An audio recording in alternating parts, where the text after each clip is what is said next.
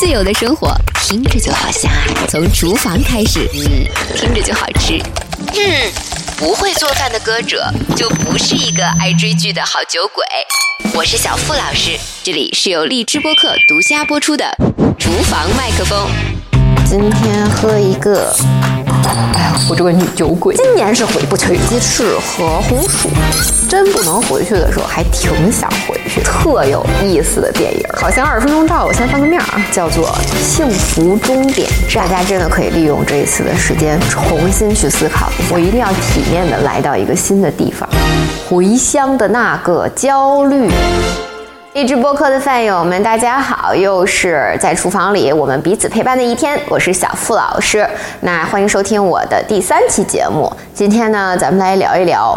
回乡的那个焦虑啊，焦虑还是老规矩，咱们边做边聊。然后今天因为想喝点小酒嘛，焦虑嘛，所以我们家那口子就说：“那你做点下酒菜得了。”我现在不是我吃素嘛，他还是要吃一点肉，所以就给他分餐了。想了一下，能在烤箱里边时间差不多，然后他吃荤我吃素的话，那我就选了鸡翅和红薯。咱们现在就先把烤箱预热了，两百度。如果你的烤箱是有这个时间预定的，你就调一个四十分钟，因为正好红薯和鸡翅都是要翻面的，中间预热。OK，好，那咱们先把鸡翅给处理了，因为它还是腌一点儿，时间会比较好。如果你要是呃有时间的话，头一天晚上就给它腌了，其实更好。我因为腌的时间短嘛，我就索性把鸡翅。上面前后都给它拿上几刀，你也可以拿叉子扎它们。啊，听起来好残忍。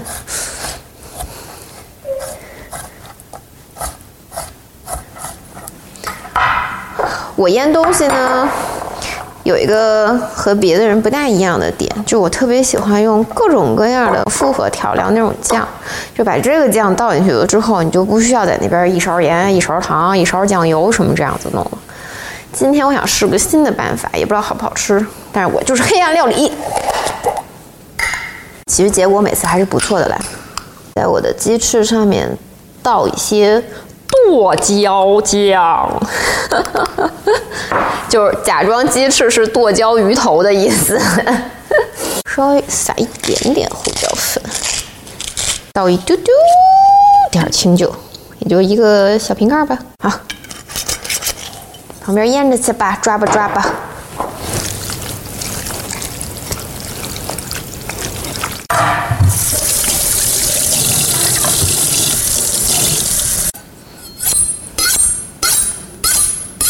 红薯皮，如果你有把握给它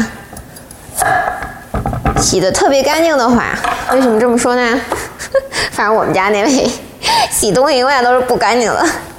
你就带着皮，如果觉得没有把握，那你就把皮削了。我们把它切成那种大的薯角的感觉，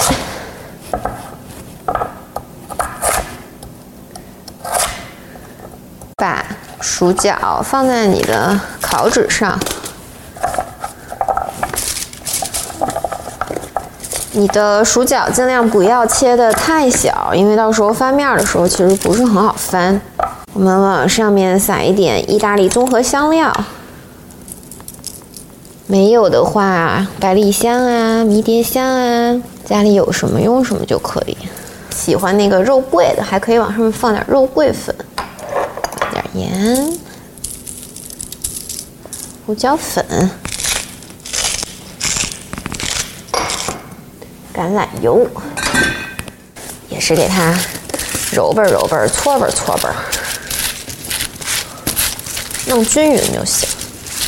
把腌好的鸡翅放在另外一个烤纸上，咱们不是定了个四十分钟吗？一会儿他们就是到二十分钟的时候呢。你就都要翻一次面儿，所以可以给自己定个闹钟，不要忘了。好吃的已经去烤箱里面待着了，我们可以安心的聊天啦。但是呢，既然焦都绿了，咱们就喝两口吧。我今天喝一个我特别喜欢的啤酒。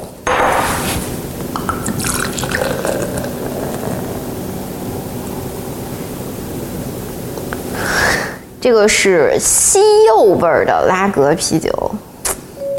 我最近非常迷恋这个，然后为了怕这个春节物流的时候有拖延呀，或者是不好记的情况，我就囤了好多好多。哎呀，我这个女酒鬼。然后这个牌子有各种各样的味道，什么西柚啊、咖啡啊、白啤呀，各个种种啊。欢迎大家在评论里边猜这是哪个牌子呢？提醒一下，它出产的这个产地在亚洲范围之内。哈哈哈哈！我简直太狡猾了。哎呀，我不知道大家有没有一种感觉，我先闷一个。挺好喝，就我不知道大家有没有这种感觉，就是感觉为什么今年的春节特别像去年又重新过了一次呢？传说中那些二零二一的重启的那些话头都去哪里了呢？我们又重新回到了一个地方，就是因为我最近不是孩子放寒假嘛，然后我就挨家挨户的问。我说那个，您寒假打算怎么着啊？是回去过春节呀，还是不回去过春节呀？回不回老家呀什么的？第一天的时候问呢，家长说，哦，我们可能会晚一点回去吧。第二天的时候问呢，呃，我们现在在考虑，大概率有可能不回去，但是哎，谁知道呢？第三天的时候你再问，他就说今年是回不去了，你就会觉得哦，好的。紧接着的就是。第一天你还是在约，那您的培训班报了之后，在哪里可以安插一下我们这个唱歌课、这个音乐课啊？我说啊，没问题啊，我们什么上午上的也有，下午上的也有，咱们来排一遍。好，我的小本本记得满满的啊。这个寒假打算，既然大家都不回去了，我们就加个班什么的。然后紧接着，咚咚咚，你的微信里边就会传来，老师，最近啊有点严重，我看我们还是重新规划一下吧。我说好的，你就会发现，所有你原本以为从今年开始起可以重新规划的计划，哎哎嘿，不知怎么的，它就没了呢。但是更重要的事情是，我觉得大不了我就再休息休息嘛。可是我们家那口子就是湖南人嘛，去年他就没回去，然后今年大概其实是从。一月还是十二月底的那个时候吧，就在说这个事儿，就说今年怎么也得回去一下了，还是想给爸爸，对吧？上坟啊什么这些的，家里边还有就是兄弟姐妹啊、老娘没见什么的。然后呢，本来安排这些事儿，弄得我也脚底这个焦虑，就觉得是说很多的人口嘛，需要你。置办一下是吧？然后还在想这一次坐飞机呢，还是坐火车，还是甚至想过，因为家里不是新添了一条狗吗？然后这个狗特小，就元宝仔，就在想要不要开车把两条狗都带上什么的，各种规划。然后到了今天就变成了，就跟家长是一个节奏。第一天是在想我们今年回去要怎么办，第二天变成了。我们如果往后走的话，我们选择该怎么办？然后到了今天录这个节目的时候，已经有一个非常明确的答案。哎嘿，我们不回去啦！哎呀，说到这里喝一个吧。其实我还好，我北京姑娘嘛，就是爹娘都在这头，但是她就有点儿。香蕉绿了的那种感觉，就我以前也没觉得他那么的爱回家。我实话实说，他来北京真的也得有小二年了吧。虽然我们俩没在一起那么长时间，但是就是据我了解，他也就是每年春节，然后。清明的时候回去，把该办的事儿办一办，然后待个什么三四天。你知道，大家回乡就是那种啊，刚回去特开心，多待两天。彼此相见都很厌烦的那种感觉，尤其据他所描述，就是回长沙的话，可能就是每天的酒局安排好，然后呢一直喝啊，喝到自己也不认识自己，然后睡睡醒了再喝啊，喝一圈儿。我本来因为这个事儿还挺焦虑的，我想说是不是还得带着解酒药回去？但是现在这些事儿都没有的时候呢，每天我跟你说长吁短叹。又回不去了，真不能回去的时候，还挺想回去的。然后这种情形呢，就让我想起了很久以前我看过的一部特有意思的电影，叫做《幸福终点站》。这两天又给它翻出来看了一遍，又哭又笑的，就是情景突然一下子感觉和现在的这个状态特契合。这个片子它本身是根据一个真实的故事改编的，啊，它讲的是从一个小国来这个美国，想替他爹完成一个小小心愿的一个人，然后他落地到美国机场的时候，他们家。国家发生了战乱，然后政治上就相当于是美国也不承认新政府，然后这个整个的这种政治外交的流程就没走完，他就没国家没护照嘛，没护照没签证，就处在那种美国也进不去，然后自己的国家也回不去的那么一个人生就是卡住啊，跟现在像不像？就卡住。嗯，他这片子里边那个真实的人，比他在这电影里边卡的时间要长得多得多了，他整整在那个机场里生活了十八年。这个片子里面，其实我觉得就是有两个角度，一个角度就是他人的角度，甚至这个他人是你的一个不可抗因素，就是咱们刚才说了嘛，他的国家在一个战乱的一个状态里，然后美国是属于官方的一个状态，它是由于你的战乱，我就是不让你进来。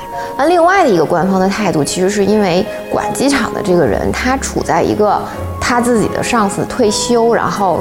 其实已经大家都知道，这个人会接位置，他只需要在这样一个新旧交替的状态里表现很好，这个新的位置就一定是他的，老的就退休了。所以他会对这件事情，在他的角度上来讲，百分之一百的不近人情。那么，对于自己的这个角度来讲，他自己本身是一个，我觉得最逗的一个镜头，可能完全能表现他是一个什么样的人，就是。我的这个烤箱二十分钟到了，我先翻个面啊，停。好家伙，香，简直太香了。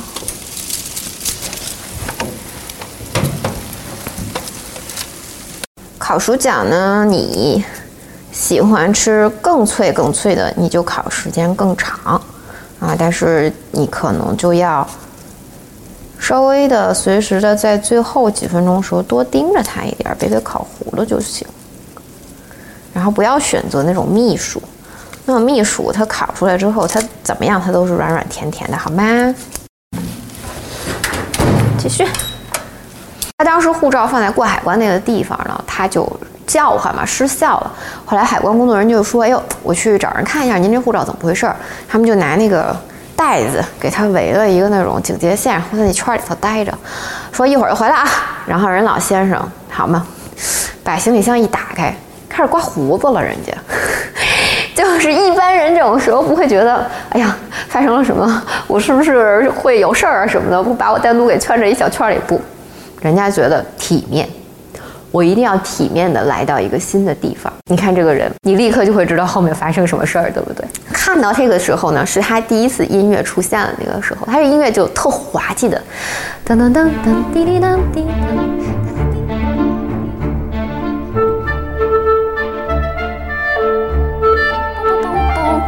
他就老有这种噗的那种声音，给你感感觉就跟看《西游记》里边那猪八戒似的。就是你就你就你就在想，这个人从别人的眼睛里看，你如果去理解这个音乐的时候，你会觉得他是不是想营造一个别人看，其实他是一个很滑稽、很自我，在自己的这种世界里边生活的一个人。但是从他的角度来讲，你越往后看，为什么我又哭又笑了？你就会知道这个人是真的，我觉得是一个勇士，就是他是一个生活的勇士。他会在面对任何困境的时候，为自己创造一个舒适的生活的方式、状态，包括人格品格，他的体面的这种形象。他后面其实所有的这种挣扎，都跟我说他的对立面有关。就是一开始的时候，官方给他的解释点是说，我们觉得这一切都会过去的，所以呢，你无非也就是在这边待个一天，但是呢，你哪儿都不能去，你就只能是在这个。国际的这么一个过境，其实就是咱们购物的那个区域，就你就是能在这儿待着，什么也不能干，他语言也不通，呃，所以呢，在那儿能干的事情就是购物。人家给他发的这个食物券，也在他去帮一个女孩子盖箱子的时候，那个食物券飘走了，被捡垃圾的人给捡走了，也不还给他了。也就是说，一个身无分文，也不知道什么时候能走。语言也不通的人，就这么卡住在一个地方的时候，他得到的消息每一天都不同。一开始是一个非常好的、有期待的盼头的日子，就是说，我们相信这个问题一定是一个小误会啊，或者说是一个很快就能解决的问题啊。然后官方这边也认为这个事儿很快就能移交给可以管这件事儿的人。这整件事情里，我觉得跟我们现在这个状态特别相像的一个点，其实就是说，他的日子，他的盼头，他在对这件事情的期待值上，是。要从其他人身上得来的。一开始的时候，可是这个人让我觉得特别精彩的一个事儿。他第一个晚上处理的方式的时候就打动我了。他当时晚上没有地方去的时候，他找到了一个还没有完成装修的那么一个登机口，他自己用他手里仅有的一些小的东西和纯力气，把后后机的那个椅子。给它拼拼凑凑的变成了一张床，然后那个地方有那种关不掉的灯，他就找到闸，把那个闸给人家拔了。第二天早上起来，大家从那个监视器里边看见的时候，就说大家都围观什么呢？这人穿着睡袍，换着拖鞋，就就去洗手间洗漱去了，就是就觉得是说。怎么能有一个人在所有的这种未知情况，而且这种未知情况它不是一个延误飞机这样一个简单的事情，他怎么能够在自己的护照已经完全不知道今后还能不能回到国家，然后也进不去美国的这种状态下，还这么悠然自得？我那个时候就真是拿笔写下了一句话：你去看一个人，他在遇到这种人生被卡住啊，就是这种。自己其实不太能控制的这种困境的时候，他对待自己的方式，你就能知道他其实他的人生的命运将会走向何处。就很多人他可能就凑合，但他就是不凑合，他要让自己舒服，他要让自己心情愉悦，然后他要让自己的外表体面。第二天又西装革履的背着书包再去人家办公室，非常客气的。问人家是说我这个情况怎么解决？不会因为我今天在这卡住一晚上，更不会因为那卡了那么多年而让自己不体面。结果我当时看他第一晚上处理自己的这种我说的这个人生被卡住的境界的时候，我就觉得嗯，这个人有意思，就苦中作乐，就非他莫属了。而且呢，每一次官方这半边去看他做一些。他在让自己的这种卡住的尴尬的生活模式朝着舒服的这种方向去改变的时候呢，哎，这个滑稽的音乐就会响起来，就感觉好像这人为什么这么滑稽呢？但是其实从我的角度会，我会觉得说这人太有意思了。就如果他今天不卡在这里的话，他在生活里该是一个多有趣的人。就自己的生活不会委屈自己，也不会让自己不善良。为什么我说他不会让自己不善良？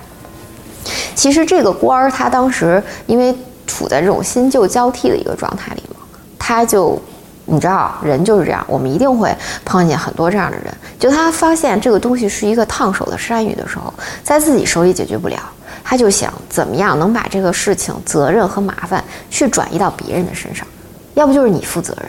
要不然的话，就是别人负责任都行，反正就别让我负责任就行。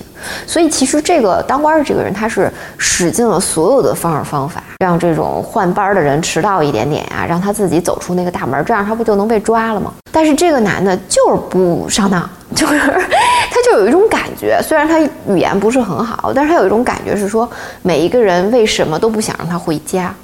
就每一个人为什么都老想着，好像是有点怂恿他。或者是让他走偏门，或者是给他一些小漏洞让他去钻，他就每有一次他都已经站在门口了，脚丫子都站在门口了，他最后还是退回去了。就这个人他是不会用这种邪门外道的方式去达到自己的目的的，所以这人他正直，这也让我觉得特别的。感动，但每次他发现别人在使这个邪门歪道小心思的时候，就那搞笑滑稽的音乐就又会响起来。我觉得这种时候其实是站在他的那个角度去看，是说，你看，你们看着我觉得我走正路的时候，你们觉得很滑稽，但是我觉得你们走歪路的人才滑稽。这这这这个音乐每一次出现的点，我都觉得极为精彩。他自己其实每一天做的一个事情让我很感动的就是，他每天都会去那个，就是能给他盖那个填表格，完了之后，咱们每次出境不是有一地方填完了表格，他再盖一个章，你不就从那儿能出境了吗？他每天都会去那儿，就像我说，西装革履的全都弄好了，脸也倍儿干净，然后过去找人家，然后每天去，每天都把一戳给给盖成了，就是说拒绝拒绝拒绝。那女的就问他说。Victor，我能不能问你个问题？就是你每次来，你也知道这个逻辑是什么？没国家，没护照，没护照，没有签证，就是你为什么非要天天来跑到我这个地方来盖这大红章呢？然后 Victor 说一句话，我当时真是觉得发自内心的感动。他就说：“你看，你手里有两个章，一个是红章，一个是绿章，一个是拒绝，一个是放行。”那也就意味着我的人生在这里其实是有五十五十的机会的，就谁知道，说不定，我觉得我那百分之五十的机会，就这女孩就就觉得，哎，就你你知道，当你遇上这样的一个人的时候，你就会自己看自己啥呀？你说我为什么不像人家那样过得积极？然后就变成了他每天去那儿的时候，俩人聊会儿天儿，这里边诸如此类的事情特别特别的多。他也帮助别人，然后他也甚至还谈了场恋爱。然后当他发现自己饿的时候，这件事儿我觉得是最绝的一个事儿，就是当他发现自己饿的时候，他没有去偷，他没有去抢，而且让我觉得最感动的一件事情，我是认真的。他当时站在机场那个汉堡店的门口的时候，我真的看着他。有那种服务生去收那种剩盘子，甚至有一个盘子里边堆满了都没有什么人吃的那个食物，可能那人赶飞机或者怎么的。我真心以为他一定会坐在那儿把人吃剩了的东西给吃了，因为这个人太饿了。可是他没有。就我说为什么这男人特体面，就是他看到机场有很多那种投币的，就是怎么说，就推推行李的那种车。然后你放投币进去的话，你就可以把那个车推走用嘛。很多人他其实就不会把这个投币的车原封不动的归到那种车队列里，之后把自己那一小毛硬币给取走嘛。然后他看到有人去忘记这件事情，他就满机场的去收那个推的车，从那个车里边拿那个小零币，就别人忘记的那个小零币。然后他从那个零币只够吃一个汉堡到。能吃一个套餐，就他没有去偷，没有去抢，然后到他跟人家去做置换，就是我帮你一些小忙，然后呢，你给我吃的，他就一直在用自己能做得到的事情去做置换，而且，当然到最后有一个让我特感动的点是说。这这头儿就是想出了一个办法，是说，我要不让他成难民得了。就是他最后想那办法，我都觉得真的是绝了。他就说，我们国家是保护这种，你知道，就是对自己的生活环境和国家有有恐惧情绪的人的。我现在问你个问题，你只要答对了，我立马放你走，还加快你办理的这个难民手续。然后他就问他嘛，他就说，你现在是吧？国家有战乱，对不对？然后你人权是不是有问题？是不是？然后你是不是很害怕生命有危险？对不对？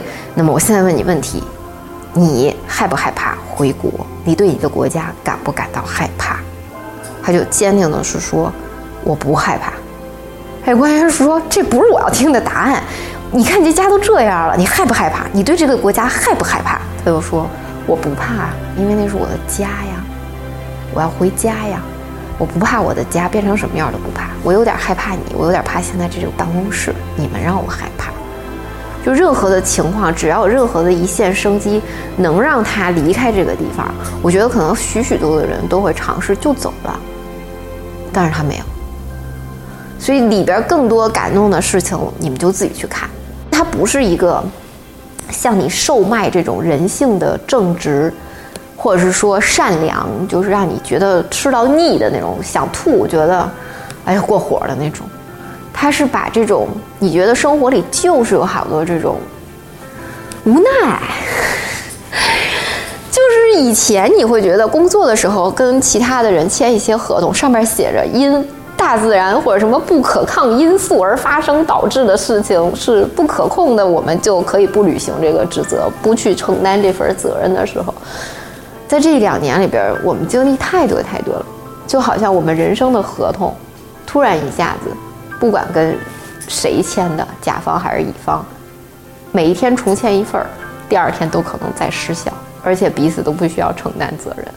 我也不知道在这种人生卡住的时候，大家会不会真是还是觉得一方面焦虑，一方面会觉得是说，我要不要也想点这种旁门左道的，让自己稍微舒服一些，还是是说会觉得我怎么样才能让我的人生，不管发生什么事儿，至少体面的过下去，然后怎么去释放跟解决这种焦虑的心情？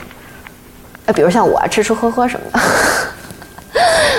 但是，但是大家真的可以去看一看这个片子。我我是觉得，怎么说呢？机场的这个航站楼，它是一个出发的地方，它也是一个落地的地方，就是它既有终点也有起点。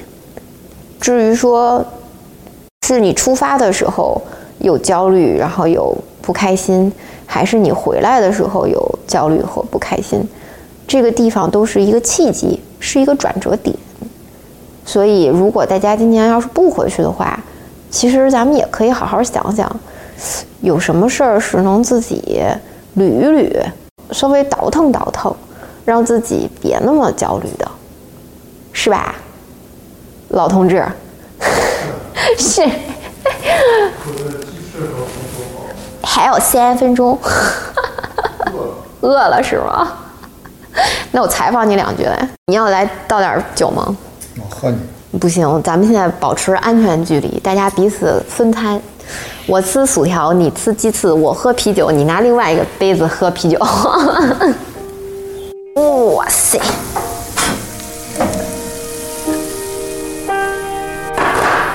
这个鸡翅充满了剁椒味。所以，其实对于你来说，回不回去不重要，然后有。家里边你妈做的东西就行了，是吗？重要，我想回去啊！我怎么不想回去啊？吃着就怒了，你看我说他焦虑吧？我是不知道咋回去啊，我焦虑啊！我两年没回去了。看你就应该学学人家 Victor，是不是？就事已至此，不可抗因素，也没有人能为这个事情负责任。你还不如借此机会。就是你还不如借此机会，对吧？就是在这一段时间的相处里，我们也可以重新思考我和你之间的关系。你这话是什么意思？我这酒好像喝不下去了。谢谢啊，走了。哎哎，回来回来。所以就是你你自己作为一个，我觉得你以前也没那么爱回去，是吧？没有，就是说，一个人心安，安在哪里？嗯，乡关故人，乡下的乡。相关，心安和，开始拽上文了。不是啊，就是你，这就是你老家。你，你想想，你在德国的时候，虽然你在德国生活那么长时间，我觉得这个，这个真的是，还是一个北京姑娘。对。但是我真的要说，我觉得人的那个，我我不知道你是怎么样的。我觉得，因为我十八岁出国嘛。嗯我觉得要要或者也许是成长这个背景和教育不一样。我我年纪我二十二岁到北京，对，就是我其实十八岁的时候出去，因为我家里一直管我很严嘛。我很长很长一段时间，其实我是不想家的，因为我以前在家的时候，就是除了练琴、练声，也不能出去玩儿。我连我就是表姐、表弟什么这种的，不管是爷爷那边、姥姥那边，就是我都不可以在外边过夜，亲戚家也不可以。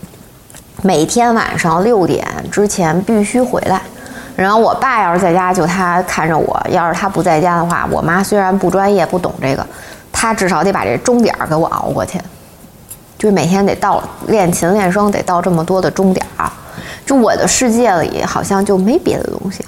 然后我出国的时候，前两年就觉得放飞自我，不是不想家，但是确实那个时候出国就我们。八零年代的那些人，那时候出国根本不像现在孩子想回来回来，你就就就我都一年半两年才能回来一次。你会在你第三年到第五年的时候开始觉得，你想要回去一下，人都会这样，就是你可能一开始的时候你会觉得外面特别好。我觉得回国的那个契机其实就是你觉得够了，enough，就是想回去。然后回来了之后的又是头一两年里，你会觉得哎呀，在这边待着不舒服啊什么的，还不如应该回去啊，不应该在这儿啊什么的这种。度过那个不适，然后你再把那个不适期重新调整回来了之后，你又会觉得、啊还是家里好，意识到是说自己出去那么多年了，然后想回。对，然后。最后，其实你追求的是一种所为什么我们老说从厨房开始起自由的生活，就是你最后追求的是这种自由，是一种选择权。就我想在哪儿的时候，我就在哪儿。我长期居住一个我感到非常舒适、有朋友、有生活的地方，偶尔出去旅行，偶尔去任何地方。我觉得现在的人他会有点焦虑的原因，是因为这个人不是说旅行就是从一个地方你自己的生活换到另外一个地方去生活从。你熟待腻了的地方去到别去别人待腻的地方。就是现在，他可能是说，你不仅回不了家，很多人其实是在春节的时候选择出去旅游的，不管是在家里边去被心灵被慰藉，也不能出去撒野，好好放松一下，就哪个都不是，所以才有这种焦虑。如果说仅仅是说你今天回家有点困难，但是你可以出去玩，有这种多种选择的自由，可能你也没那么的焦虑。所以这个时候你需要 rethink 一下，重新思考。就是你重新思考的时候，你就就是一盆花，是吧？就是你的阳台，甚至你们家狗都会，不对，应该是我们家狗。对，行啊，可以啊。都会。果然，哎，我今天真的是发现，我跟你说，人啊，分了餐了之后就分了心了，就是不吃一碗里边的饭了之后，就你是你，我是我了。但是从他不停的吃我薯角，我都不碰接触的这个角度，你是不是稍微有一点我的是我的，你的还是我的这种状态呢？这就叫做不分彼此。那虽然我们在这个卫生习惯上面，这个要注意隔离，但是我们在吃吃喝喝上还是需要分享快乐。退下吧。打一打呀，等等，再我拿一个鸡翅。所以，我亲爱的饭友们，我其实真的觉得啊，你可以选一天，就是最近可能因为回不了家或者出去玩不了的一天，真的看一看这个电影。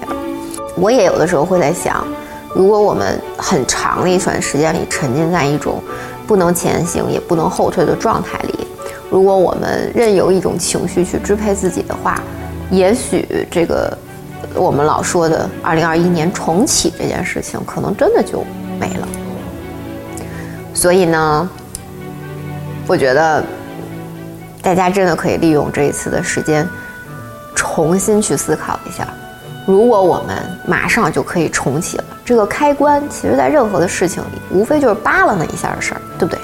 往上往下，就跟跳闸似的，它虽然崩下来了，但是你永远都有机会，自由的向上，重新再给它扒拉回去。但是它为什么跳闸这个事儿，我觉得大家一定要找到究竟是哪儿出现了问题。好啦，记得订阅啊，下次见，拜拜。鸡翅和红薯，我先把烤箱预热了两百度，红薯和鸡翅都是要翻面的。鸡翅头一天晚上就给它腌了，其实更好。上面前后拿上几刀，你也可以拿叉子扎它们。在我的鸡翅上面倒一些剁椒酱，稍微撒一点点胡椒粉。薯角放在你的烤纸上，你的薯角尽量不要切的太小，因为到时候翻面的时候其实不是很好翻。往上面撒一点意大利综合香料，喜欢那个肉桂的，还可以往上面放点肉桂粉、橄榄油。